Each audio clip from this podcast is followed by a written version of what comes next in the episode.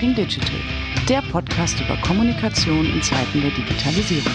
Mit Christine Deutner, Timo Lommatsch und Sacha Klein.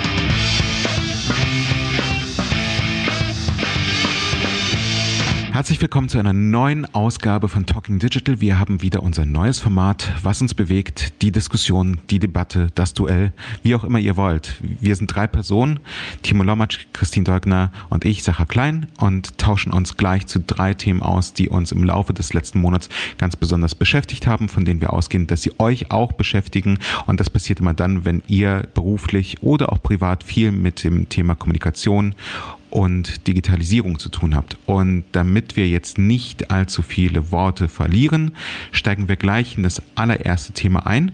Und da übergebe ich doch an meine reizende Kollegin Christine. Ja, guten Morgen. Ähm, was hat mich bewegt die letzte Woche? Viele Sachen. Wir haben auch viel diskutiert, welche Themen wir heute äh, äh mit reinnehmen wollen und hatten fast ein bisschen Schwierigkeiten, die Auswahl einzugrenzen. Was mich äh, besonders äh, überrascht hat oder äh, ja, beschäftigt hat, ähm, ist die Tatsache, dass mittlerweile nicht nur Branchenmedien wie T3N, sondern auch der Fokus, die Süddeutsche, sich damit beschäftigen, warum Tesla keine PR-Abteilung mehr hat und äh, äh, alle Mitarbeiter entweder intern gewechselt sind äh, oder das Unternehmen verlassen haben. Und äh, wenn so breite äh, Mainstream- und Wirtschaftsmedien sich schon damit beschäftigen, was wir Kommunikatoren treiben oder eben auch nicht, dann ist das vielleicht doch eine öffentliche Debatte, die ich äh, gern auch mal mit euch ähm, anstoßen möchte. Äh, aus der Erfahrung heraus widerstrebt sich mir natürlich alles und vielleicht ist es auch der reine Selbsterhaltungstrieb, mhm. indem ich sage, um Gottes Willen, ein Unternehmen ohne PR-Abteilung, wie kann das sein? Ähm, was ich mich auch frage, ist, ist haben die Leute einfach aufgegeben in der, in der Kommunikation und haben gesagt, dieser überpräsente CEO, ich kann den nicht steuern, egal was ich hier tue, ich lasse es einfach, das bringt nichts? Oder ist es eine bewusste Entscheidung, äh, keine Kommunikation mehr zu betreiben? Warum mich das vielleicht so auffühlt, äh, und das nicht nur, weil ich an meinem Job hänge, ist die Tatsache, dass ich 2011, äh, 2012 bei Zalando angefangen habe, zu einem Zeitpunkt, wo es keine Unternehmenskommunikation gab. Und das ging so gar nicht gut für das Unternehmen aus in der Zeit. Tatsächlich gab es extrem viele Geschichten. Redakteure haben geschrieben, sie haben angefragt, haben keine Antworten bekommen und dann geschrieben, was sie eben dachten zu wissen. Ähm, das endete in der deutschen Trutzburg und in vielen, äh, er sagt, sie sagt, äh, Storylines, die überhaupt nicht mehr steuerbar waren. Und äh, die ersten zwei Jahre äh, der Arbeit dort haben darin bestanden, die Tür aufzumachen und Leuten zu zeigen, wie es wirklich aussieht im, der CEO Elon Musk ist omnipräsent auf Twitter, äh, aber eben auch ein Risiko für diese Firma. Und das ist, glaube ich, der Punkt, den ich am härtesten finde, dass es ein, ein börsennotiertes Unternehmen ist, ohne eine Kommunikationsabteilung. Da sind Veröffentlichungspflichten, die da dran hängen, zumindest für deutsche und europäische Unternehmen. Das mag äh, in Amerika alles nochmal anders aussehen. Nichtsdestotrotz sind da einfach reale Werte, die dahinter stehen, die auch ganz schnell einfach zerstört werden können und Gelder, die dann nicht mehr existieren. Ähm, genau, also das sind so tausend verschiedene Gedanken, die ich da habe. Und äh, bei einem Gründer feiern und ich liebe visionäre Köpfe. Nichtsdestotrotz, glaube ich, braucht es auch immer ein paar klare Köpfe im Hintergrund, die helfen, zwischen Medien und äh, der Öffentlichkeit zu vermitteln. Auch Kommunikatoren können visionäre Köpfe sein und äh, sind nicht nur dazu angehalten, immer klar zu denken. Nein, aber ähm, ich stimme dir zu, ähm, total. Also ich glaube, jeder, der in der Kommunikation arbeitet, sagt erstmal, dass das nicht der richtige Schritt sein kann. Und gleichzeitig muss man sich aber vielleicht schon so ein bisschen die Struktur und auch das Gebaren von Tesla in der Öffentlichkeit anschauen, um zu verstehen, was da unter Umständen sich ereignet haben könnte. Ähm, und so ein bisschen habe ich bei Elon Musk immer das Gefühl, dass Donald Trump Autos baut und dass, dass da eine Person letztendlich in so einem Reality Disorder Field, was man ja auch über Steve Jobs gesagt hat, agiert, nämlich dass, dass er Dinge propagiert und dann letztendlich erstmal ähm, sein Unternehmen auf, auf Ziele einschwört, indem er sie öffentlich macht. Und ähm, gefühlt verhält sich Donald Trump nicht anders. Wenn dieser Podcast ausgestrahlt wird oder live geht, ist ja Joe Biden gewählter Präsident. Toi, toi, toi, toi, toi. Ähm, und alles, was Donald Trump gemacht hat, hoffentlich ähm, tatsächlich Geschichte. Ähm, aber äh, ich kann mir tatsächlich nicht vorstellen, dass das, was Tesla angekündigt hat, an der Stelle eben wirklich wird. Ich bin mir schon relativ sicher, dass es eine Investor Relations ähm, Abteilung weiterhin geben wird, weil es einfach tatsächlich Pflicht ist und du kannst als börsennotiertes Unternehmen nicht ohne agieren und du hast einfach gewisse Pflichtangaben, ähm, die du kommunizieren musst und das kannst du wahrscheinlich nicht über Twitter machen, weil du sonst einfach die Regularien verstößt und Tesla dann eben kein öffentlich gehandeltes Unternehmen mehr sein würde. Ähm, warum die Medien darüber berichten, ähm, glaube ich, hat weniger mit uns als Kommunikatoren zu tun und der Bedeutung unseres Jobs, sondern letztendlich, ähm, dass das Unternehmen Tesla einfach so attraktiv ist, dass äh, wenn Elon Musk morgen äh, Blähungen hätte, wahrscheinlich auch alle, mehr, äh, alle äh, Medien inklusive der Wirtschaftsmedien darüber berichten würden. Und das, was du ansprichst, ähm, die, die Bedeutung von uns Kommunikatorinnen und Kommunikatoren, die hat sich ohnehin in den letzten Jahren massiv verschoben. Ich erinnere mich noch, als ich 2010 bei E Plus in einem Konzern gearbeitet habe und wir damals angefangen haben, die Kolleginnen und Kollegen dahingehend zu ermächtigen, digitale Kommunikationskanäle wie damals vor allem Facebook zu nutzen, um im Sinne des Unternehmens, aber vor allem als Menschen zu kommunizieren. Heute würde man von Corporate Influencern sprechen. Da kamen äh, einige Kolleginnen aus der PR-Abteilung ähm, auf mich zu und meinten, naja, aber das wird ja bedeuten, uns Pressesprecher braucht es bald gar nicht mehr. Und ähm, da meinte ich, also ja, stimmt, uns Pressesprecher wird es bald nicht mehr brauchen, weil wir ganz, ganz viele Pressesprecher haben werden und das ist ja eine ganz tolle Sache. Aber uns Kommunikatorinnen und Kommunikatoren wird es brauchen, weil wir eben die Unternehmensstrategie von der Kommunikationsseite aus bedenken, berücksichtigen und vor allem gestalten. Und ich glaube schon, dass es auch weiterhin diese Köpfe im Unternehmen Tesla geben wird, ohne dass sie vielleicht einen PR-Titel tragen, sondern vielleicht eben tatsächlich in der Unternehmensstrategie angesiedelt sind und das Thema Kommunikation sehr stark berücksichtigen. Absolut. Also ich möchte erstmal ganz, ganz kurz eine äh, kurze äh, Lanze messen, was ich ganz interessant finde, ist äh, in der Berichterstattung, wie journalistische Medien ähm, in Deutschland, aber auch in den USA darüber berichten, äh, spannend ist, weil ähm, selten wird ein PR-Department so gelobt und so vermisst äh, von Journalisten, wie wenn es aufgelöst wird. Ne? Also, weil natürlich die Journalisten wollen ja nicht, die wollen ja per se meistens nicht mit dem Pressesprecher sprechen, sondern sie wollen mit dem Chef sprechen, ne? Oder den Chef der Entwicklung oder was weiß ich was. Ne? Also es ist ähm, äh, selten, dass sie direkt mit dem Pressesprecher sprechen wollen, aber ähm, das ist ganz interessant. Sie haben halt auch viele dann in der Berichterstattung gemeckert, dass es halt von Tesla oft keinen Kommentar gab oder wenig Kommentar oder das, das falsche Kommentar, aber ähm, viele haben halt auch geschrieben, wie, wie dankbar sie waren den verschiedenen Leuten bei Tesla, die ihn in ihrer Arbeit unterstützt haben und wie wichtig, also was, was ich oft gelesen habe, ist, dass Journalisten herausgestellt haben, wie wichtig für sie diese Ansprechpartner im Unternehmen waren, um halt die richtigen Informationen zeitgerecht so aufbereitet, dass sie schnell verarbeiten können, zu kriegen. Das fand ich erstmal sehr schön, dass das äh, in so einer breiten Berichterstattung mal gewürdigt wurde von journalistischen Seite. Ähm, das fand ich ganz toll. Die Grundfrage ist das, was bei euch, glaube ich, auch schon durchkreiste, ist, ähm, was macht Tesla da? Also lösen die ihr Kommunikationsdepartment auf oder strukturieren sie Kommunikation um und losen ihr Press ähm, Relations Department auf. Das ist, glaube ich, eher der, der, der Kern der Sache, dass ähm, auch natürlich, äh, wie man es oft ja äh, berichtet gekriegt hat, Elon Musk äh, mit der mit Journalisten, journalistische Berichterstattung sehr unzufrieden war und ich weiß nicht, was es da intern gegeben hat für Knatsch, für Möglichkeiten, für Bewegung, aber ähm, ich glaube, die haben auf jeden Fall oder er hat auf jeden Fall gesagt, oder die haben gesagt, sie machen ihre Zusammenarbeit mit der Journalisten stellen sie neu auf und dafür brauchen sie kein Department. Aber wenn man sich anguckt, ich habe mir mal den Spaß gemacht, äh, bei E-Track war das ja, äh, bei Electrack war das ja ähm, veröffentlicht zuerst und ich habe mir mal den Spaß gemacht, wirklich äh, nachzurecherchieren, wer jetzt noch im Unternehmen ist und an welcher Position die arbeiten. Ne? Und da hast du zum Beispiel Gina Antonini, ähm, die war vorher Senior Manager im Comms-Team und ist jetzt immer noch bei Tesla und ist jetzt Director of External Relations and Employee Experience. So, das hört sich für mich halt ziemlich stark an. Also External Relations werden sie weiter wichtig schätzen, werden sie weiter haben. Sie haben den Direktor für External Relations, der sitzt nur nicht mehr in einem PR-Department. Ähm, und Employee Experience äh, hört sich für mich nach einem fancy modernen Titel an, was ja vielleicht auch Sinn macht für interne Kommunikation, ne? Oder Experience. Ja, oder, oder genau das, was, was, was ich ja gerade eben auch angesprochen habe. Also vielleicht geht es eben auch hm. wirklich tatsächlich darum, genau. die Mitarbeiterinnen und Mitarbeiter dahingehend zu ermächtigen, selber wirklich äh, nach außen hin zu kommunizieren. Genau. Und Alexander Ingram zum Beispiel, äh, auch aus dem Communications Department, das ist auch ganz spannend, der ist jetzt Content Lead. Ähm, äh, und macht so schöne Sachen, weil LinkedIn steht Lead Strategy, Copy and Creative for Web, E-Mail and In-App Content.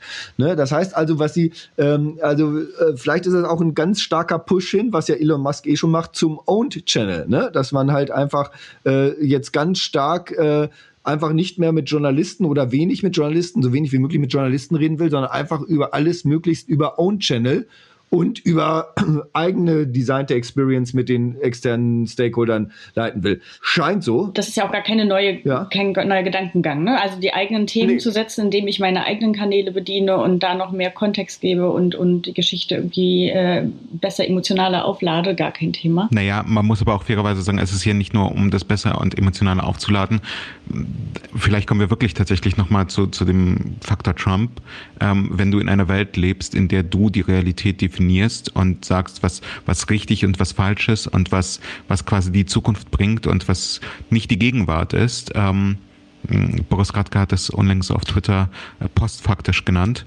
Ähm, dann, dann muss man einfach sagen, ist das eine ganz logische Entwicklung. Das spricht nicht gerade für die Wertschätzung von Journalisten von Seiten von Tesla, aber es zeigt eben ähm, so ein bisschen, wie das Weltbild von Elon Musk und Tesla ausschaut. Genau, und das ist genau mein Punkt. Also ich, hm? ich stimme dir an der Stelle komplett zu. Das ist, glaube ich, äh, seine Wahrnehmung und seine Realitätsschaffung, die er hier äh, betreibt. Nichtsdestotrotz äh, hat das für mich was mit professionellem Setup zu tun, einfach auch miteinander zu reden, auch wenn ich die Fragen nicht beantworten möchte. Ne? Auch das ist ja einfach in Ordnung zu sagen, ich, ich komme aus einem Umfeld, wo mehr Presse Presseanfragen eingelaufen sind, als Leute an einem Tisch sitzen und bearbeiten können.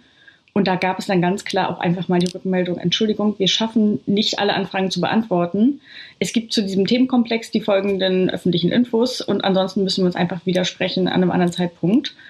Ähm, das ist, das ist eine Handhabe, zumindest ein respektvoller Umgang miteinander. Ich kann dir an dieser Stelle nicht ein tiefes Interview zu deinem Nischenthema geben, aber äh, lass uns in Kontakt bleiben und wir schauen trotzdem, dass du äh, mit zumindest den verfügbaren öffentlichen Informationen ver versorgt wirst und so weiter. Also das hat auch was mit, mit Relationship Building zu tun und teilweise auch Community Management äh, in lokalen Standorten, in denen du bist. Gerade ein Tesla, das jetzt irgendwie vor Ort in Deutschland äh, eine riesen Fabrik aufbaut mit, äh, weiß ich nicht, 30, 40.000 Mitarbeitern das, das wird einfach nochmal eine Herausforderung. Und deswegen sage ich einfach nur, ob das jetzt ein Presse- oder ein Kommunikationsverantwortlicher ist, stimme ich dir zu, muss gar nicht sein, aber es muss jemand mit Leuten reden.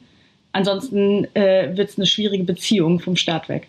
Ja, also was ich dabei aber noch ähm, spannend finde, ist das, was ähm, Sacher gerade gesagt hat. Also also, also äh, zwei Ebenen. Also einmal stimme ich voll zu in Deutschland, das wird noch super spannend hier mit der mit auch kritischer Berichterstattung und allein Automarkt Deutschland. Also da müssen sie natürlich Relations aufbauen. Das ist das alte Ding, willst du, dass Leute über dich sprechen oder willst du mit Leuten sprechen und so das Gespräch wenigstens versuchen zu begleiten und äh, ja, ein bisschen in deine Richtung zu lenken oder wenigstens mitzukriegen, was ist überhaupt los und was ist im Busche. Und allein deswegen macht es natürlich Sinn. Darf ich da gleich schon widersprechen? Ja. Wir wollen ja dieses Format wegen des Diskurs und nicht, weil wir uns einer Meinung sind. Ich glaube das nicht, Timo, und ich glaube das auch nicht, Christine. Ich glaube nicht, dass das in Deutschland anders sein wird, als das in anderen Ländern der Fall ist oder jetzt vielleicht in den USA.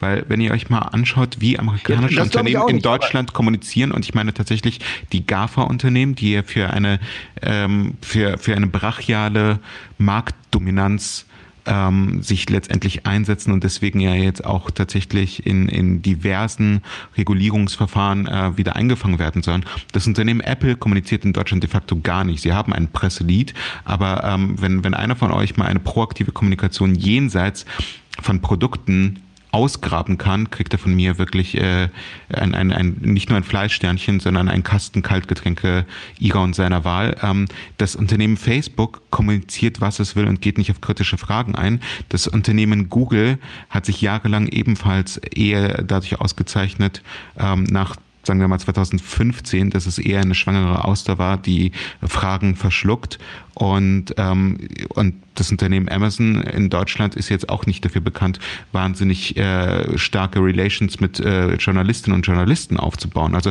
ich glaube schon, dass das, was Tesla hier macht, vielleicht noch mal eine ganz neue Qualität ist. Aber das sind alles Unternehmen, die jetzt nicht dafür bekannt sind, dass sie das Thema Relationship Building ähm, in, im europäischen Raum besonders ernst nehmen. Die Strategie wird in den USA gemacht und hier wird sie einfach nur exekutiert. So nehme ich das wahr. Aber die Teams, die hier vor Ort sind, die sind aktiv im Austausch. Ob das jetzt alles äh, on the record und vorne ist, aber wir haben äh, politische Kommunikationsteams für mindestens zwei dieser äh, Beispiele, die du genannt hast.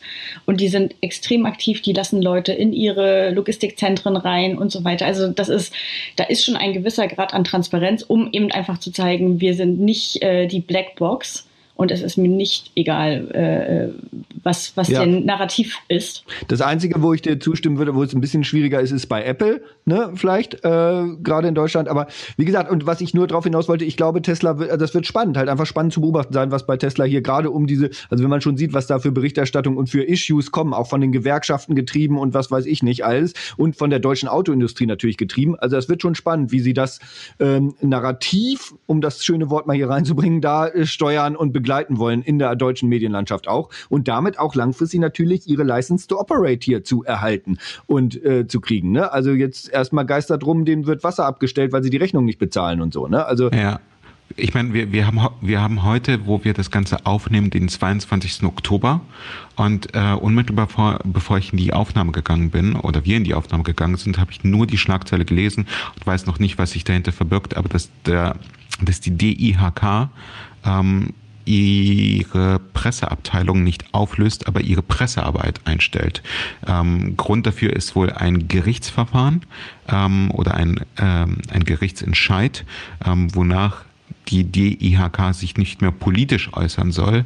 Und ähm, ich vermute, dass das in irgendeiner Weise in Verbindung steht. Aber ich glaube schon, dass das, also grundsätzlich, ähm, ich glaube, da, wo wir uns wahrscheinlich sehr stark darauf verständigen können, ist, dass die Rolle von Kommunikationsabteilungen sich komplett verändert hat im Laufe der letzten zehn Jahre und wahrscheinlich noch viel brachialer im Laufe der nächsten zwei Jahre verändern muss.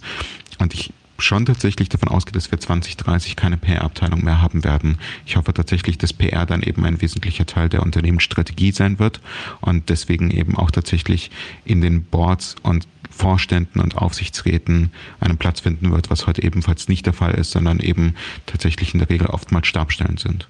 Agree completely. Also der Punkt ist, glaube ich, es braucht also ich stimme zu, es wird anders aussehen, aber ich glaube, es braucht einfach Leute, um die Professionalität äh, äh, zu wahren. Und du hast ja gerade die Woche ein Beispiel gehabt, Sacha, äh, wie man äh, mit Medien agiert und was man, was man kann und was man nicht beeinflussen kann, auch zu Recht. Äh, dafür braucht es Leute, die sich damit auskennen, wie auch immer die heißen und wo die sitzen. Ähm, vielleicht ist das noch ein guter Übergang. Ich, ich wollte einmal kurz noch, noch, noch kurz reinhaken, das ergänzend dazu noch zu liefern, ähm, weil äh, Sacha ja das äh, auch gebracht hat äh, mit Trump und so weiter und so fort. Und ähm, wir, wir sind halt einfach, wir, wir sind massiv in einem Zeitalter durch unterschiedlichste Dinge getrieben. Da, das ganz viel ist da in dem Podcast, den wir mit Lübü gemacht haben, da äh, drin, ist, was Michael Seemann hat diesen wunderbaren Artikel geschrieben oder diese Artikelserie, wo drin steht, ähm, Wahrheiten sind mit der, mittlerweile demokratisch verhandelbar. Und das schwächt natürlich unglaublich den objektiven Journalismus. Jetzt kann man sich streiten, ob der sich selber geschwächt hat, der Journalismus an sich und der objektive Journalismus zurückgegangen ist. Aber wenn wir in einer Welt leben, in der Wahrheiten komplett demokratisch verhandelbar sind, dann können natürlich Unternehmen sich ganz anders aufstellen und wollen sich ganz anders aufstellen, um ihre Sicht der Dinge zu treiben und brauchen dafür keinen objektiven Journalismus mehr, beziehungsweise sehen den objektiven Journalismus als falsch. Und das ist natürlich eine für unsere Branche erstmal super spannende Entwicklung, die ich natürlich aber als, als Mensch und Teil der Gesellschaft sehr, sehr bedenklich finde. Solange Wahrheiten demokratisch verhandelbar sind, ist ja alles fein, solange der Schwerpunkt auf dem Wort demokratisch liegt. Äh, kompliziert wird es eben dort, wo du autoritäre Systeme hast, in denen Wahrheit ähm, propagiert wird und auch gegen alle Bedenken. Und dann kannst du von Fake News sprechen und von ähm, alternativen Fakten, wie auch immer. Ich, und ich glaube, da ist eben tatsächlich die große Gefahr, ähm, wie das System oben ausschaut, ob es ein Trump ist oder ob es ein Musk ist, die, die halt eben in ihrer eigenen Wirklichkeit leben.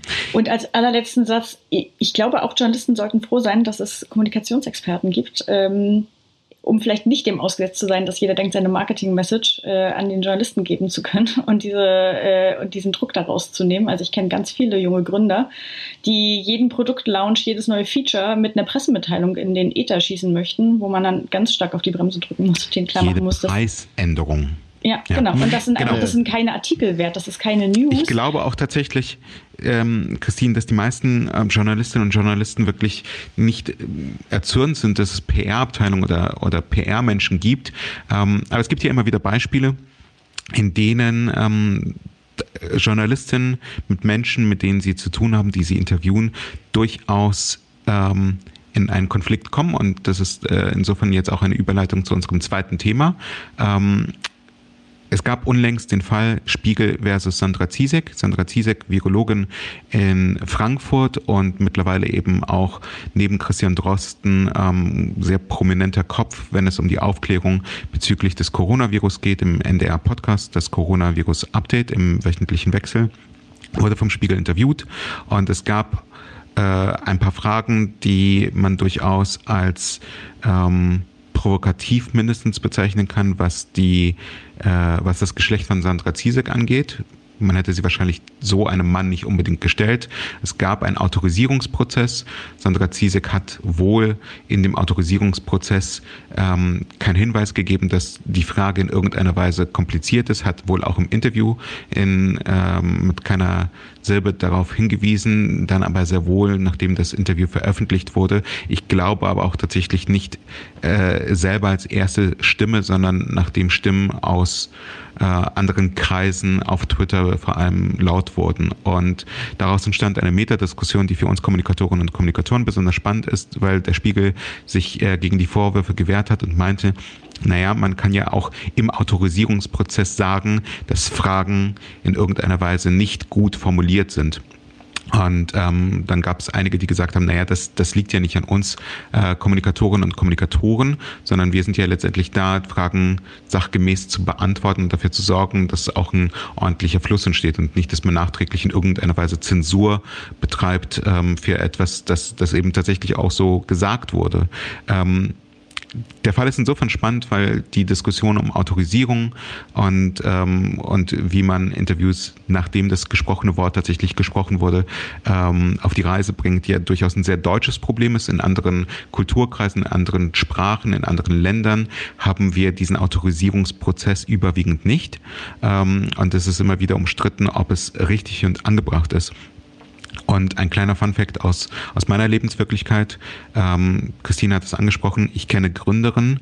Ähm, genau mit, mit solchen Menschen haben wir es ja oftmals auch zu tun, die eben noch nicht wahnsinnig erfahren im Umgang mit Journalistinnen und Journalisten sind. Wir hatten Anfang der Woche ein Interview mit einem großen Wirtschaftsmedium ähm, von einem unserer Auftraggeberinnen und Auftraggeber, das ähm, autorisiert werden sollte. Und es war ein sehr, sehr, sehr gutes ähm, Interview, wo, wo wir tatsächlich nur zwei Anmerkungen hatten, weil tatsächlich das gesprochene Wort unseres Auftraggebers nicht richtig wiedergegeben wurde und wir da eben eine äh, Zahl verändert haben und einmal ähm, einen Namen geändert haben, weil es eben tatsächlich in der Sache nicht richtig ist.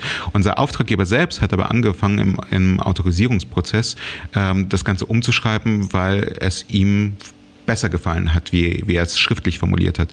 Und wir ihn dann letztendlich bremsen mussten, dass es im Autorisierungsprozess nicht darum geht, irgendwie Prosa zu betreiben, sondern ein schriftliches Interview einem die Möglichkeit gibt, sich auszutoben und gewisse Dinge zu formulieren, aber ein mündliches Interview letztendlich so wiedergegeben wird, wie es gesprochen ist. Dafür gibt es dann eine Interviewvorbereitung, dafür gibt es dann von uns auch ein sehr umfangreiches Briefing, aber du kannst halt hinterher schriftlich nicht alles kassieren, was du mündlich gesagt hast. Und ähm, da würde mich tatsächlich eure Meinung interessieren, wie ihr zum Thema Autorisierung steht, ob ihr das gut, ob ihr es schlecht findet, wem es eigentlich nutzt oder ob das eine Technik ist, die längst überholt ist.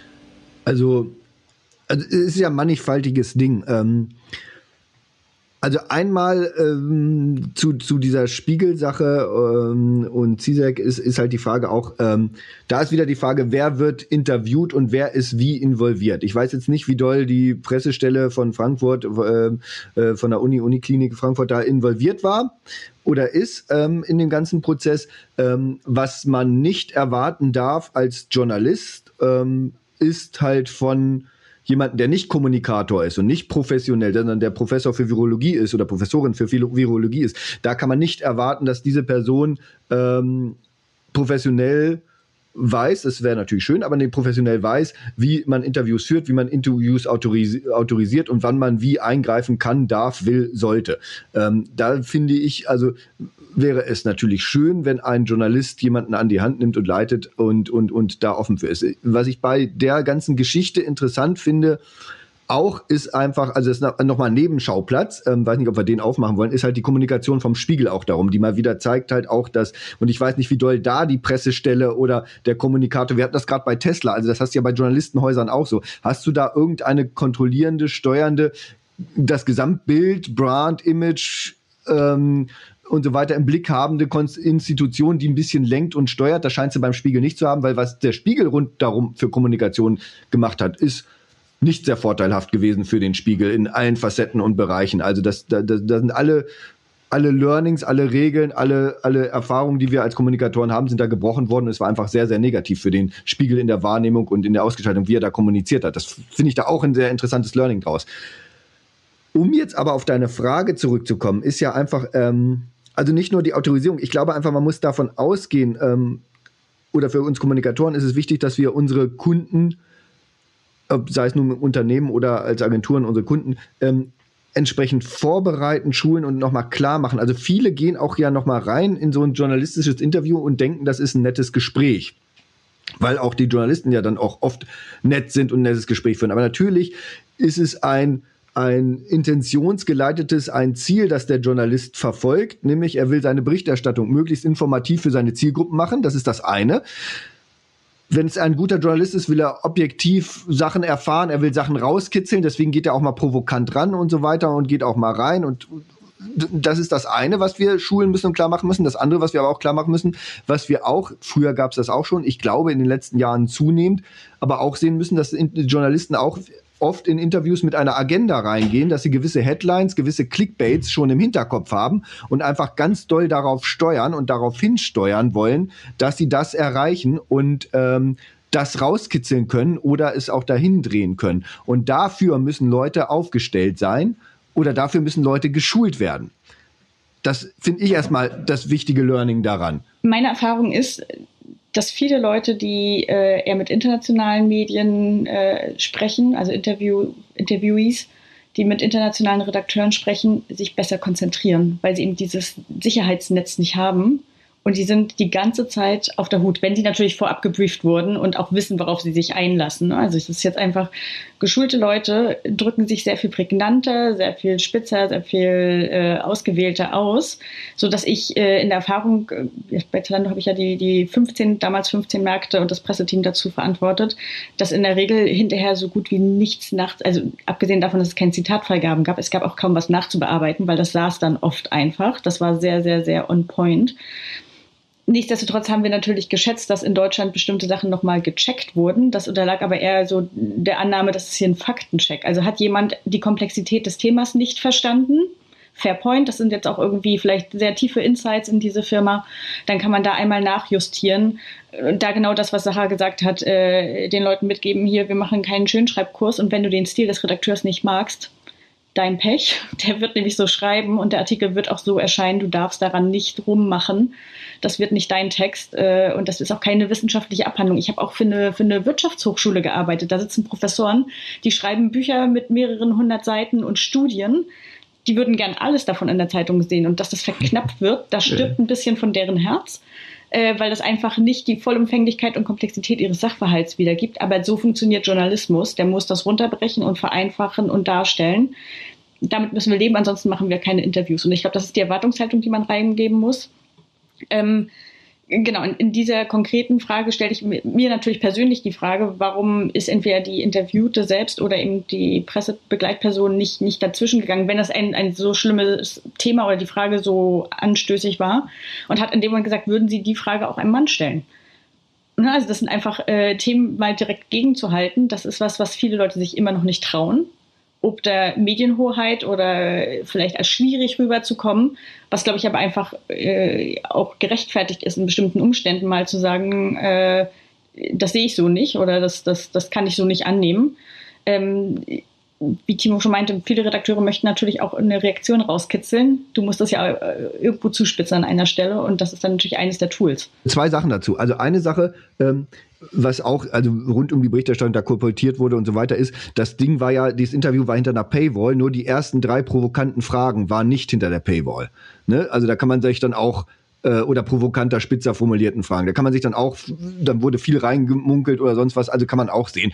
Ähm, und man muss natürlich das Standing haben und das Gefühl haben, dass man äh, in so einem Interview dann auch, auch dann da mal so gegenhält, weil man hat ja auch was, man will ja was erzählen und so. Und wie gesagt, wenn man kein Profi ist, äh, gut, das erste Learning, was wir hier heute draus ziehen, ist, wir müssen die Leute schulen, wir müssen sie vorbereiten, wir müssen Interviews, Medientrainings machen und, und, und, und das äh, äh, klarkriegen ähm, und sie darauf vorbereiten. Der andere Punkt finde ich aber spannend, das ist ja auch das, was, was Sacher eigentlich am Anfang gesagt hat. Wir sind Vermittler, wir sind in der Mitte zwischen dem Journalisten und unseren Kunden, Auftraggebern, auch intern. Ich habe das, was du gerade gesagt hast, Christian, muss ich so, so nicken. Nicht nur bei, bei Interviews, auch ich habe das auch im B2B, wenn du da deine Fachabteilung hast, deine Ingenieure hast und du schreibst eine Pressemitteilung, dann kriegst du von denen auch von Latz gehört. Du hast ja das Thema gar nicht verstanden, du hast ja das Wichtigste rausgestrichen und du hast ja die, die, die Headline so versimplifiziert. Ähm, das ist ja, äh, ne, also was ist denn das hier? Machen wir hier, äh, oder unsere Homepage, ist unsere Homepage jetzt die Bildzeitung oder was, ne? Wo du dann auch sagen musst, ja Mensch, Leute, ne? Also wir müssen ja das irgendwie den Leuten mit, also all das und müssen wir vermitteln, auch nach intern. Und das ist natürlich das Ding, wir wollen ja, wir brauchen ja die gute Presse, die eigene Presse, die eigenen Worte des Journalisten, weil ein Kern unserer Arbeit ist natürlich das Dritte dann über uns reden und nicht wir selber einfach nur unser Marketing sprechen, andere Formen gießen.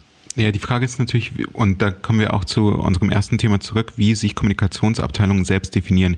Ich persönlich gehe davon aus, dass der CISEC-Fall dahingehend gelagert ist, dass sie ja nicht für die Uniklinik Frankfurt gesprochen hat und deswegen mhm. auch nicht von der Presseabteilung Uniklinik Frankfurt betreut wurde, sondern in ihrer Rolle als mittlerweile öffentliche Figur Sandra Zizek aufgetreten ist.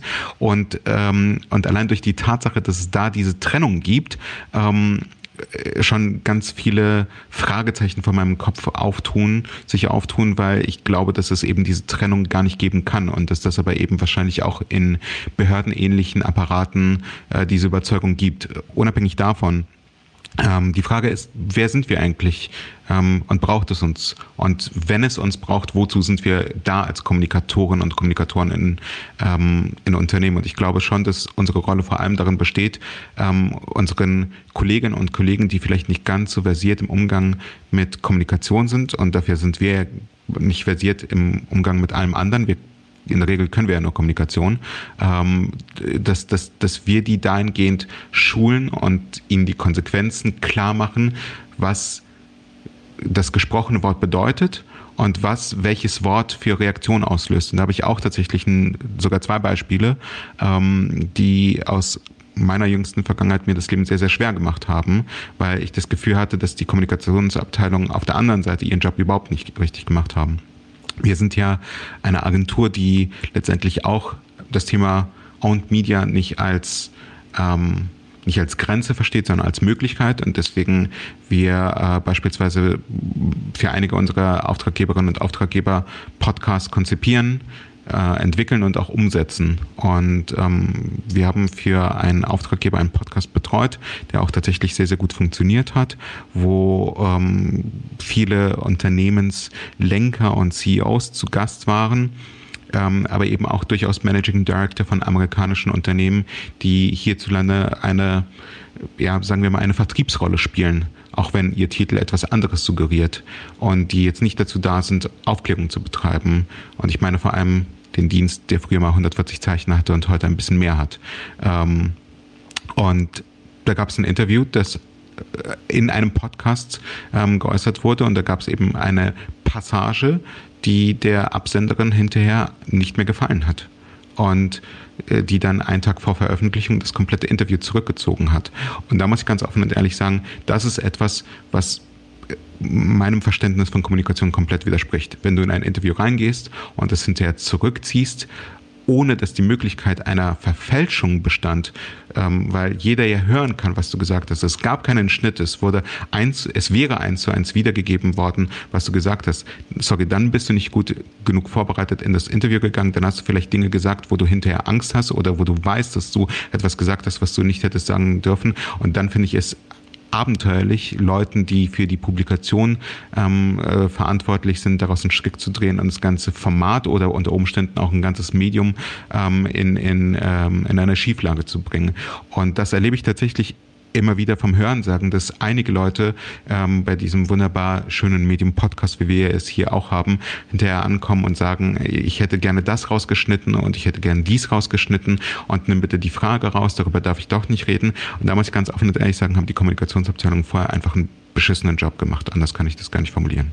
Ja, also da möchte ich auch ergänzen, also ich kenne das noch, also wenn wir jetzt hier richtig über CEO-Positioning und sonst was reden, ne? Ich meine, da werden teilweise vorher Dossiers über die Journalisten angelegt. was haben die vorher für Interviews geschrieben? Wie gehen die in Interviews rein? Was fragen die für Sachen? Mit was haben sich der Journalist sonst so beschäftigt? Äh, bis hin zu, der Journalist hat einen Hund, ne? Du hast doch auch einen Hund, dann kannst du vorher mit dem Smalltalk über einen Hund machen. Ähm, Einmal das wird vorbereitet. Und der Hund hat Durchfall. Ja, da, genau. Das äh, kriegt ihr gerade nicht mit, aber im Vorgespräch. das müssen wir mal vielleicht kurz aufsehen. Haben wir darüber gesprochen, warum wir alle schlaflose Nächte hatten und Christine nur drei Stunden geschlafen hat und ich auch äh, sehr wenig geschlafen habe. Ich habe heute sehr, sehr gut geschlafen. also mein Hund hat keinen Durchfall, möchte ich kurz sagen. ja. Hast du einen Hund? Und Christine schüttelt den Kopf. Ja. Ich habe auch keinen Hund, aber ich hätte gern einen Hund. Meine Unidozentin sagte mal, nach Müd kommt blöd. Äh, das lebe ich bis heute. worauf ich hinaus wollte, also einmal diese, diese Vorbereitung ähm, äh, von den, von den äh, Journalisten, also die, beim CEO-Positioning und bei anderen Sachen natürlich auch, das kann so weit gehen und, und in einer guten Kommunikationsabteilung geht das so weit bei wichtigen Interviews.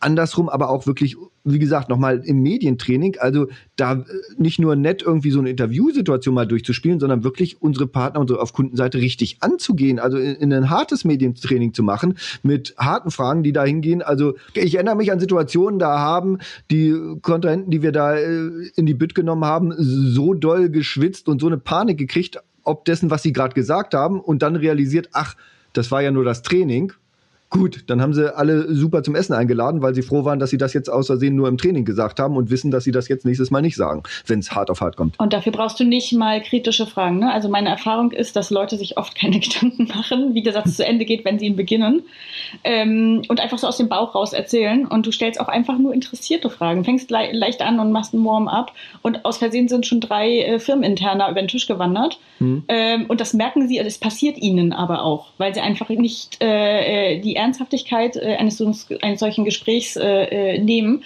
Das sind Fachleute, die beschäftigen sich den ganzen Tag woanders mit und dann diesen Schalter umzulegen. Und ich finde das auch total fair.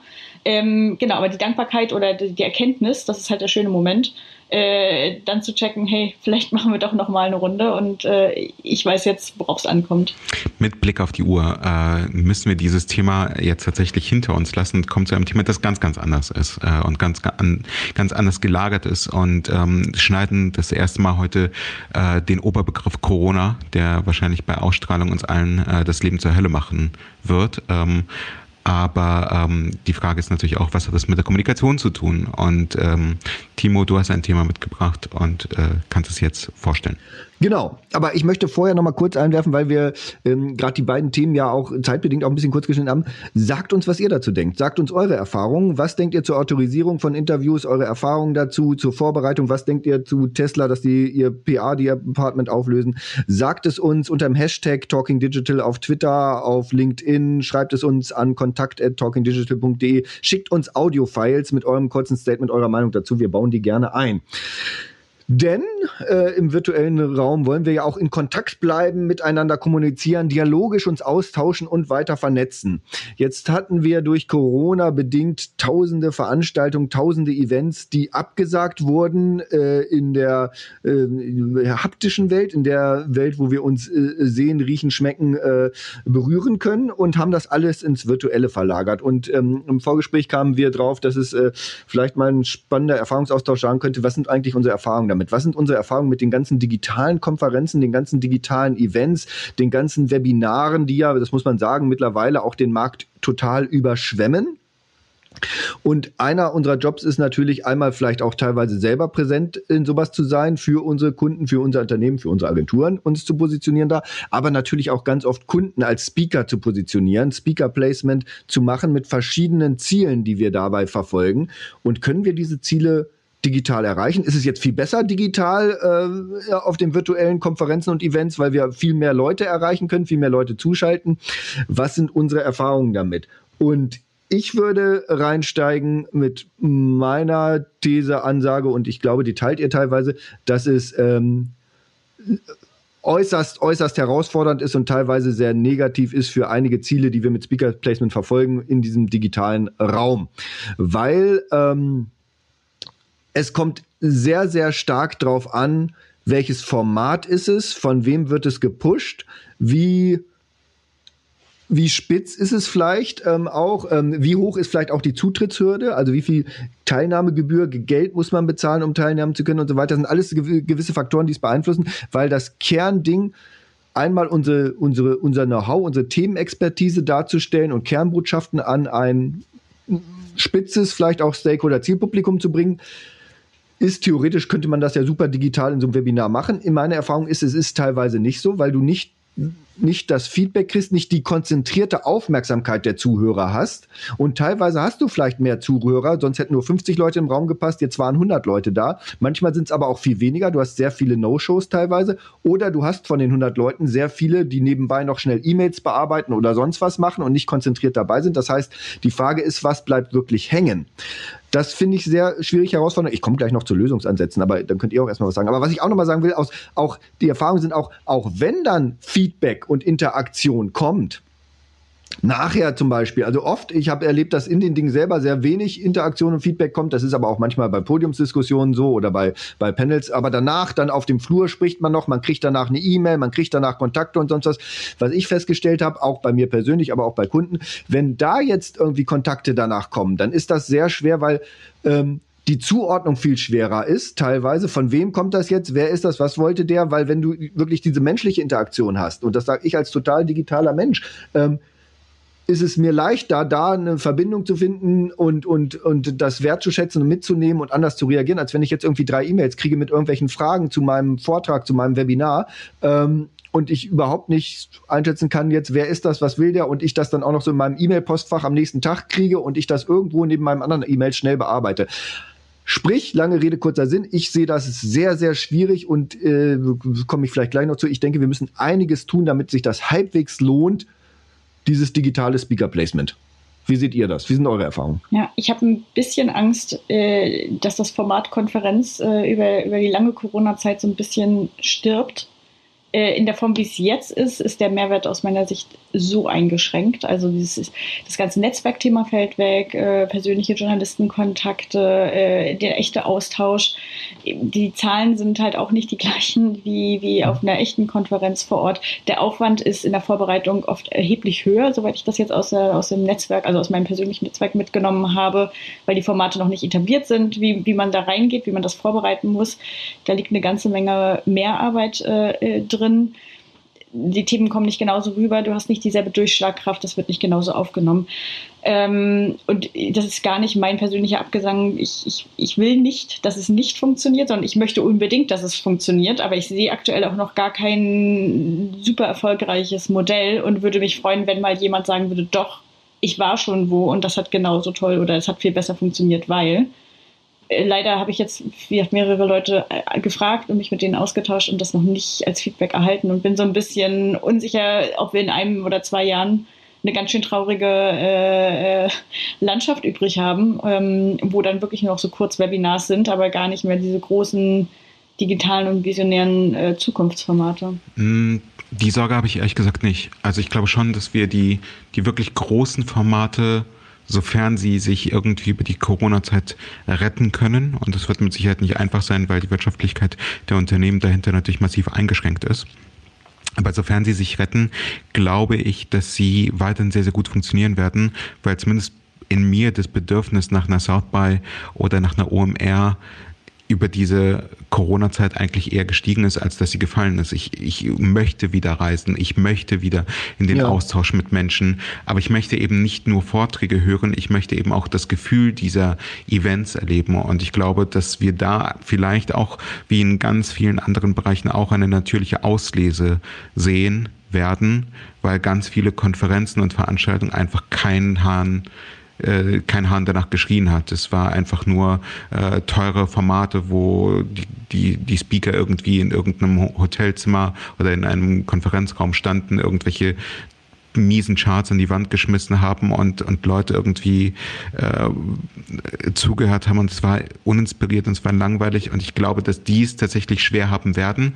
Ähm, außer es gelingt ihnen einen ganz klaren Mehrwert zu transportieren. Und da gibt es mit Sicherheit auch einige, die es schaffen, über Webinare ähm, tatsächlich Wissensvermittlung zu betreiben und für sich selbst einen ganz neuen Markt definieren, der vielleicht auch in der Produktion deutlich kostenneutraler ist. Aber aus PR-Sicht, aus der Sicht eines Dienstleisters, muss ich ganz offen und ehrlich sagen, war das Jahr 20, äh, 2020 für uns ein verlorenes Jahr, was Speaker Opportunities angeht. Also wir hatten äh, ganz, ganz viele Konferenzen, auf die wir gebaut haben für die Kommunikationsstrategien, die, die wir entwickelt haben. Und sie haben zwar zum Teil Zeit, äh, stattgefunden, aber es gab halt einfach gar keinen Effekt.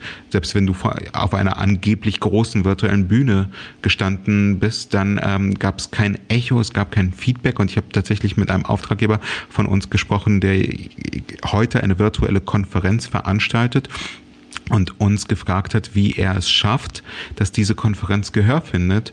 Und wir haben ihm empfohlen, tatsächlich, so doof es klingt, Influencer-Marketing zu betreiben. Und zwar Business-Influencer-Marketing. Es ist eine B2B-Veranstaltung und er hat jetzt eben 10 oder 15 Leute eingekauft, die eben in, in den jeweiligen Netzwerken eine wirklich gute Stimme haben, dass sie den Tag vor dem Bildschirm verbringen zuschauen, zuhören und die Mehrwerte an ihre Bubbles transportieren. Natürlich äh, transparent, dass es eben eine ähm, bezahlte Kooperation ist.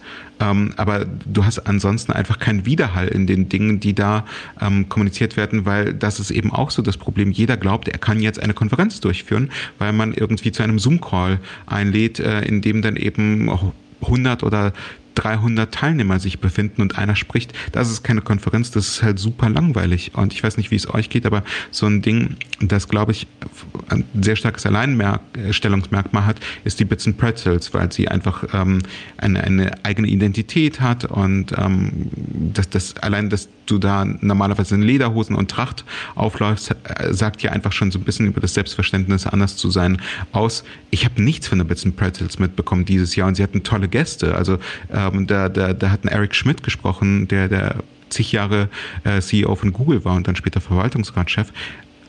Keine Ahnung, es braucht kein Mensch da stimme ich dir total zu. Also das ist mir auch aufgefallen, wie wenig ich von denen mitgekriegt habe, die stattgefunden haben. Ne? Da ist immer, da habe ich immer Ankündigung, Ankündigung, Ankündigung und dann irgendwann später, äh, war das jetzt schon? Oh ja, das war schon. Habe ich ja nichts von mitgekriegt. So, ähm, das heißt also, wenn ich jetzt mal auf die, auf die positive oder die Learning-Seite, also wir nehmen das mit, also was Christine ja auch vor allen Dingen gesagt hat, also Vernetzung, vor allen Dingen auch mit Journalisten, also Seitenvernetzung und so weiter, das ist, geht halt äh, völlig flöten, das muss uns klar sein, da müssen wir irgendwie anders drüber nachdenken oder dann hoffen, dass die Events wieder kommen.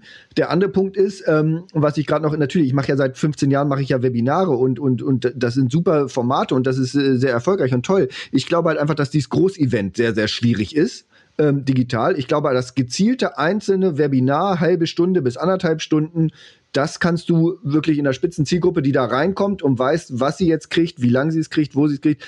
Ähm, kurz, das kannst du noch immer super sehr erfolgreich machen, wie damals schon. Aber dieses große digitale Konferenzformat, das ist schwierig und was wir für Speaker Placement sehen müssen, ist genau das, was du, du hast es jetzt gerade Sacher gesagt, für, eine, für ein ganzes Event, aber auch für einen einzelnen Vortrag. Ich würde jetzt nicht für einen einzelnen Vortrag 15 äh, Business Influencer engagieren, die darüber schreiben. Das natürlich auf keinen Fall.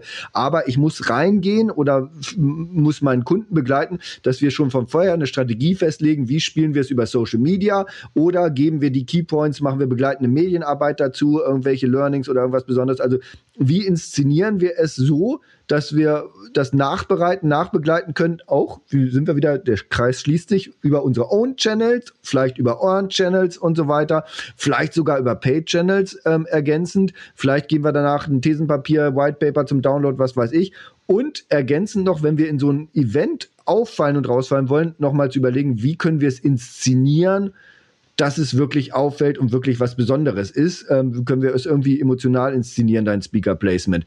Ansonsten, wenn wir einfach nur reingehen, wie du gesagt hast, äh, Christine, und, und, und einfach nur ein paar, paar, paar Slides an die Wand hauen oder sonst was, das das kannst du auch sein lassen. Das ist ja genau das, was du gerade sagst. Ne? Die ganze Vorbereitung, die du eben genannt hast, die Effizienz ist so viel schlechter. Ich muss so viel mehr mhm. machen, um Gehör zu finden, dass es für mich aktuell in keiner Relation zu dem Outcome steht. Also ich könnte genau die anderen Schritte, die du alle eben gesagt hast, auch ohne die Konferenz machen. Ja. Und zum Beispiel mein Product Announcement oder was auch immer ich dann äh, in dem Moment da pushen möchte. Klar losgelöst von dieser Konferenz. Du nimmst halt noch den Namen der Konferenz mit. Du kannst halt sagen, ich war auf der Bits and Pretzels. Ne? Genau, also, aber äh, das hat, das hat halt äh, äh, nicht denselben Effekt wie äh, das vor einem Kreis von Redakteuren und äh, relevanten Zuhörern vor Ort zu machen, als wenn ich das wie gesagt, in, in, in den digitalen Ether schieße, wo 15 Leute nebenbei die Wäsche aufhängen oder ihre E-Mails bearbeiten. Und, oder ihre Hunde schnell rauslassen aus der Tür. Und kein, und kein Redakteur sitzt einfach acht Stunden lang äh, vor dem Zoom-Bildschirm und zieht sich das alles genauso rein. Und ja, dann dann kann ich aus Kommunikationssicht genau diese Tools nutzen, ohne noch die Präsentation und äh, die Teilnahmegebühren für diese Konferenz da irgendwie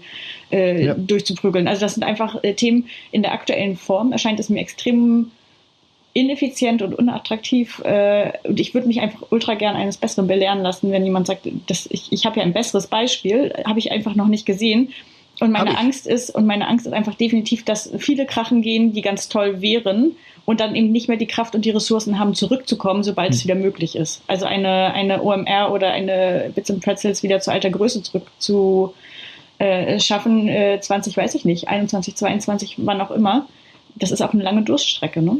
Also da bin ich, also da gehe ich aber mit mit Sache, da bin ich äh, positiv. Ich glaube, dass das ist ein Ausdünnen, ne? Und und es wird sich, also ein paar werden kommen und da wird man sich wahrscheinlich dann wundern, wie viele Leute da auf einmal hinströmen, ne?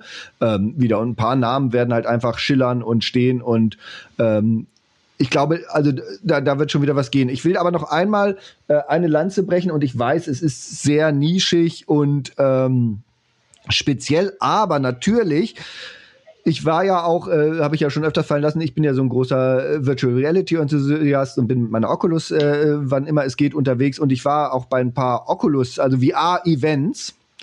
Ähm, und das ist natürlich anders. Das ist natürlich genau das, äh, also nicht genau das, aber einigermaßen, was du vermisst, weil du gehst durch den Raum als Avatar, du kannst mit Leuten, gehst du in den Nachbarraum, diskutierst, du redest mit Leuten, du interagierst mit Leuten, du kannst mit dem Vortragenden je nachdem welches Format und wie richtig interagieren. Du kannst sogar ja zusammen ein Auto zusammenbauen oder auseinanderbauen oder eine Präsentation zusammengestalten oder am Whiteboard zusammenarbeiten. Ähm, aber da habe ich es tatsächlich wirklich erlebt, dass du danach dann zum Beispiel nach dem Vortrag in einer Lounge stehst, ja, und dich unterhältst, mit anderen Leuten unterhältst, neue Leute kennenlernst. Aber es ist natürlich super nischig. Du musst eine VR-Brille haben, eine vernünftige VR-Brille und es muss das vernünftige Event sein. Also in gewissen nischigen Bereichen ähm, funktioniert das. Ich weiß nicht, ich bin da äh, leider immer noch äh, mit angezogener Handbremse. Das wird nicht das große Jahr von VR leider immer noch nicht werden, aber ähm, die Möglichkeiten wären da. Also das möchte ich als, als, als Impuls noch am Ende reingeben. Ein schönes Plädoyer für diejenigen, die für 2021 Eventformate planen und sich die Frage stellen, wie machen wir das, äh, wo die Corona-Zahlen wieder durch die Decke gehen und äh, wir wahrscheinlich in Kürze keine Live-Events mehr, keine haptischen Events mehr, wie Timus gesagt hat, besuchen dürfen. Wir danken euch für die Aufmerksamkeit, dass ihr zugehört habt, freuen uns aber vor allem auf den Austausch mit euch ähm, auf Twitter, auf LinkedIn, auf Instagram, auf TikTok, wo, wo auch immer ihr uns erreichen wollt. Ihr werdet uns finden, ihr werdet uns erreichen. Nutzt den Hashtag Talking Digital. Wir freuen uns auf eure Impulse, auf eure Vorschläge für das nächste Format. Ähm, gerne auch auf eure Vorschläge, wen wir als Gästin oder Gast hier zu uns einladen sollen und äh, wünschen euch vor allem, dass ihr gesund bleibt. Vielen Dank und bis bald. Bis bald. Tschüss. Das war der Talking Digital Podcast von Christine Deutner, Sacha Klein und Timo Lommatsch. Wir freuen uns über Feedback, Anregungen, Kritik und Wünsche. Schreibt an kontakt.talkingdigital.de oder geht auf www.talkingdigital.de und kommentiert dort.